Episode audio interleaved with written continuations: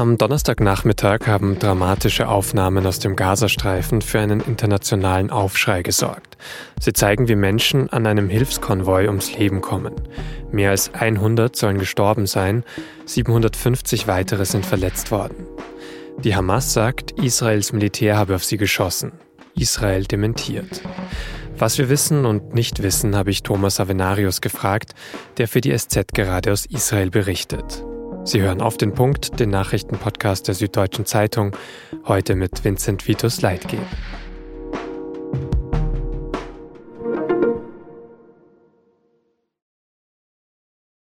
Man kann die schrecklichen Bilder aus Gaza vermutlich nur dann einigermaßen verstehen, wenn man auf die katastrophale humanitäre Lage dort schaut.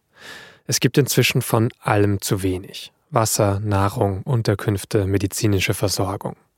Vertreter der Vereinten Nationen warnen, dass Hunderttausende Zivilisten verhungern könnten.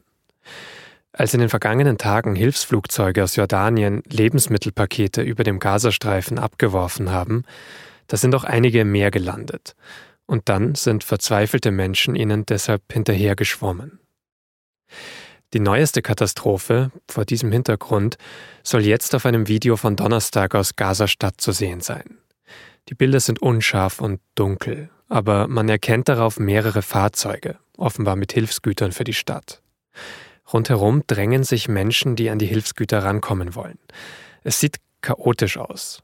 Und in diesem Chaos sind tatsächlich auch mehr als 100 Menschen gestorben. Hunderte weitere wurden verletzt. Augenzeugen haben hinterher gesagt, dass auch geschossen wurde. Und seither wird die Situation in Gaza auch international nochmal stärker diskutiert. UN-Generalsekretär Antonio Guterres hat inzwischen eine Untersuchung des Vorfalls gefordert. Frankreichs UN-Botschafter beim Sicherheitsrat sagte, wir seien mit einer noch nie dagewesenen Katastrophe konfrontiert. Der Sicherheitsrat müsse eine sofortige humanitäre Waffenruhe fordern und dass alle Geiseln freigelassen werden. Das hat auch der französische Präsident Emmanuel Macron am Freitag unterstrichen. Das deutsche Außenministerium hat Donnerstagnacht angekündigt, dass die Bundesregierung die humanitäre Hilfe für den Gazastreifen um 20 Millionen Euro aufstocken will. Was genau rund um diesen Hilfskonvoi allerdings passiert sein könnte, das ist immer noch nicht klar. Darüber habe ich mit meinem Kollegen Thomas Avenarius gesprochen. Thomas, es gibt inzwischen schon mehrere Erklärungen, wie es zu diesen Zwischenfällen gekommen sein soll. Die würde ich gerne nacheinander mit dir durchgehen. Eine erste Deutung kam von der palästinensischen Gesundheitsbehörde. Was sagt die denn? Naja, die palästinensische Seite versucht das Ganze als ein, ein Massaker an, an Zivilisten darzustellen. Zum Ersten muss man natürlich immer sagen, dass die palästinensische Gesundheitsbehörde zum Hamas-Regierungssystem gehört. Dessen ungeachtet sind aber viele ihrer Aussagen natürlich richtig, zum Beispiel was die Totenzahl angeht. Und äh, was die palästinensische Seite jetzt über diese Ereignisse vom Donnerstagmorgen erklärt, steht im krassen Gegensatz zu den Äußerungen der Israelis, der Armee und der Regierung, die das Ganze als ein großes Durcheinander und tragisches Chaos darstellen, das in bestimmten Situationen, in Katastrophen, in Kriegsgebieten eigentlich unvermeidlich ist. Wo die Wahrheit genau liegt, lässt sich zumindest derzeit überhaupt nicht klären. Wie genau stellt die israelische Seite dieses Chaos dar? Da gibt es ja auch mehrere unterschiedliche Ereignisse, auf die sie sich beruft. Genau, also das Ganze wird ja als ein Zwischenfall dargestellt. Die israelische Presse zitiert auch die ähm, Regierung und die Armeeführung damit, dass es eigentlich zwei oder drei Ereignisse sind. Und da wird es dann vielleicht ein kleines wenig klarer. Der Konvoi war in den Norden des Gazastreifens unterwegs. Dort ist die Vormacht der Hamas weitgehend gebrochen und der, dort herrscht ziemlich großes Chaos. Schon seit die israelische Armee sich zurückgezogen hat in den Süden und dort gegen die Hamas kämpft. Das heißt, im Norden Gazas herrscht ohnehin praktisch Anarchie. Und die Leute sind wohl auf diesen Konvoi, der an der Küste entlang in den Norden gefahren ist, äh, zugestürmt um Hilfe zu bekommen oder möglicherweise um ihn auch auszuplündern. Das lässt sich ja in solchen Situationen überhaupt nicht vermeiden und geht ineinander über. Und die Darstellung der Israelis ist nun, dass entweder die Lastwagen oder Fahrer in Panik geraten sind, sich bedrängt gefühlt haben, sich bedroht gefühlt haben und losgefahren sind und dabei zahlreiche Menschen totgefahren haben. Das ist durchaus möglich. aber wird durch die Bilder, die die Satellitenkamera von dem größten dieser Zwischenfälle zeigt, nicht klar. Man erkennt eigentlich nur kleine Punkte und eine große Zahl an Menschen, die sich bewegen, zum Teil sehr schnell bewegen. Das ist der Hauptzwischenfall und da behauptet Israel darin auch nicht verwickelt gewesen zu sein im Sinne von Schüssen. Dann soll es aber zu zwei weiteren Zwischenfällen gekommen sein.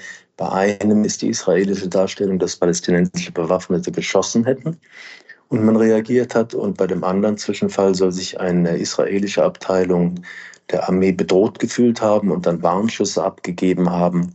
Und dann seien aber auch Menschen gestorben. Das alles lässt sich nicht rekonstruieren. Die palästinensische Seite spricht von zahlreichen Personen mit, mit Kopfschützen, also mit tödlichen Verletzungen, mit gezielten tödlichen Verletzungen.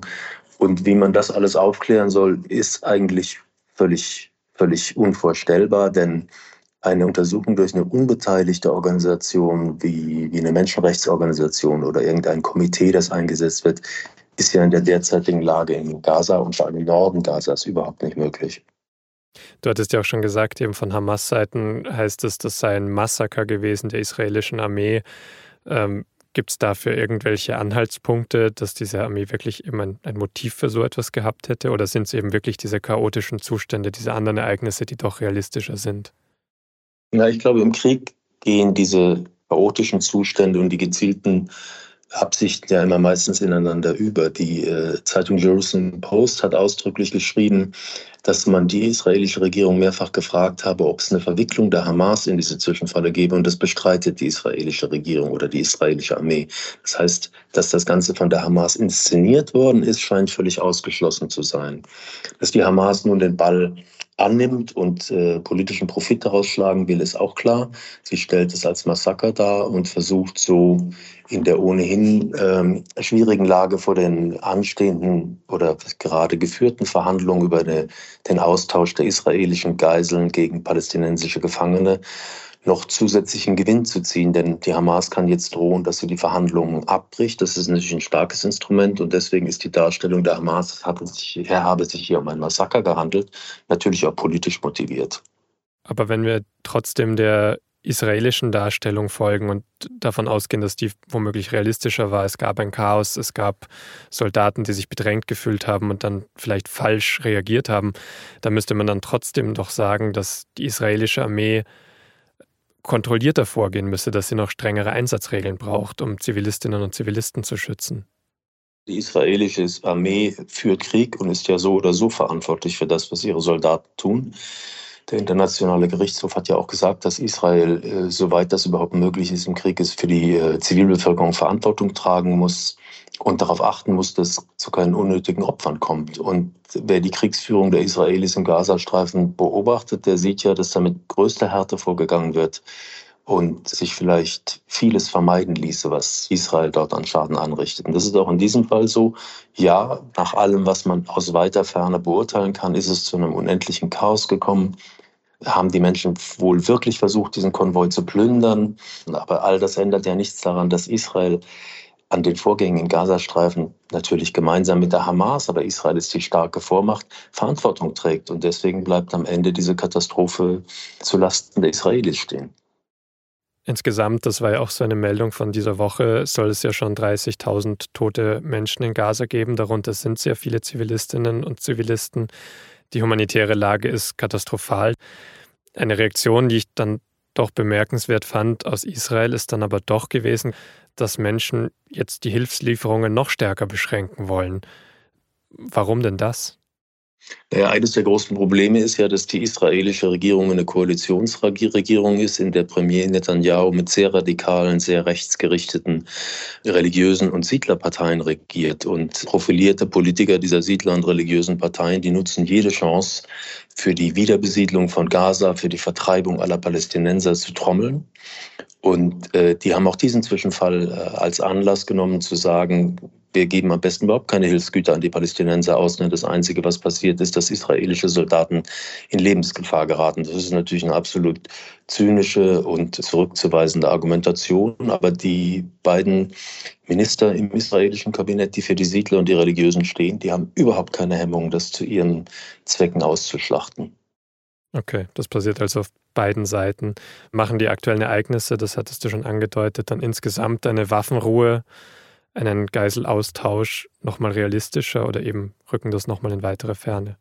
Die Israelis haben nur ein begrenztes Interesse an der Waffenruhe, jedenfalls diese Regierung. Denn für die Regierung Netanyahu steht die Sicherheit der Geiseln nur zum Teil noch im Vordergrund. Sie will ihren Krieg führen. Und bei diesen Verhandlungen haben jetzt die Hamas hat natürlich jetzt ein unglaubliches Faustpfand gewonnen, weil sie mit diesem Massaker äh, jetzt ihre Forderungen hochtreiben kann. Und dazu, das darf man nicht vergessen, weil es in der islamischen Welt so wahnsinnig wichtig ist, beginnt am 10. Äh, März der Ramadan. Dann sind die Gemüter noch erhitzter. Die Hamas hat schon getrommelt, dass man demonstrieren soll am, zum Ramadan. Und jetzt eine solche hohe Zahl an Toten direkt vor dem Ramadan, das wird die Verhandlungen extrem erschweren. Und auch US-Präsident Biden hat schon angedeutet, dass diese Ereignisse das Ganze auf jeden Fall nicht leichter machen. Vielen Dank auf jeden Fall für deine Eindrücke und Einschätzungen bis hierhin. Und ein kleiner Hinweis zur Transparenz. Dieses Gespräch haben wir am Freitag um 12 Uhr aufgezeichnet.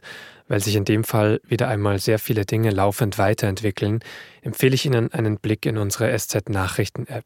Dort berichten wir in unserem Live-Blog zur Situation in Gaza. Link in den Show Notes.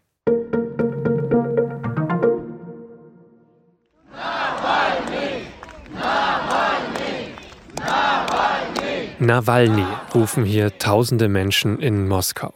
Dazu klatschen sie und strecken Blumen in die Höhe. Um sie herum sind Absperrgitter aufgebaut. Das sind Szenen, die SZ-Korrespondentin Silke Bigalke gefilmt hat, bei der Beerdigung von Alexei Nawalny. Nawalny war Russlands wichtigster Oppositionspolitiker. Er ist vor zwei Wochen in einem Straflager ums Leben gekommen. Genauere Umstände sind nicht bekannt. Bei seiner Beerdigung an diesem Freitag wollten seine Unterstützer noch einmal ein Zeichen setzen. Einige von ihnen schrien wohl auch Putin ist ein Mörder und Nein zum Krieg. Die russische Polizei hatte in den vergangenen Tagen bereits zahlreiche Menschen festgenommen, die ihre Trauer um Nawalny öffentlich gezeigt hatten. Nicht bei der Beerdigung war Nawalnys eigene Familie. Bei der Einreise nach Russland droht ihr die Verhaftung. Und noch ein Blick in die deutsche Politik. Die Bundesregierung hat sich darauf geeinigt, dass die meisten Geflüchteten bundesweit eine sogenannte Bezahlkarte bekommen sollen. Mit dieser Bezahlkarte sollen sie zum Beispiel einkaufen können. Dadurch kann andererseits aber der Zugriff auf Bargeld eingeschränkt werden oder die Möglichkeit, Geld ins Ausland zu überweisen, etwa an die Familien in den Herkunftsstaaten. Der Gesetzesentwurf aus dem Bundesministerium für Arbeit und Soziales soll noch am Freitag beschlossen werden, nach unserem Redaktionsschluss. Viele Details, wie die Bezahlkarte genau eingesetzt werden soll, werden allerdings den Bundesländern überlassen. Russlands Opposition hat, wie in den Nachrichten eben gehört, also ihre wichtigste Figur verloren, kurz vor der nächsten Präsidentschaftswahl in zwei Wochen. Was folgt jetzt? Darüber spricht am Samstag Irina Scherbakowa hier bei uns bei Auf den Punkt. Sie ist Gründungsmitglied der russischen Menschenrechtsorganisation Memorial, die 2022 den Friedensnobelpreis bekommen hat. Hören Sie da gerne wieder rein. Redaktionsschluss für diese Folge von Auf den Punkt war 16 Uhr. Vielen Dank fürs Zuhören und vielen Dank Annika Binger fürs Produzieren.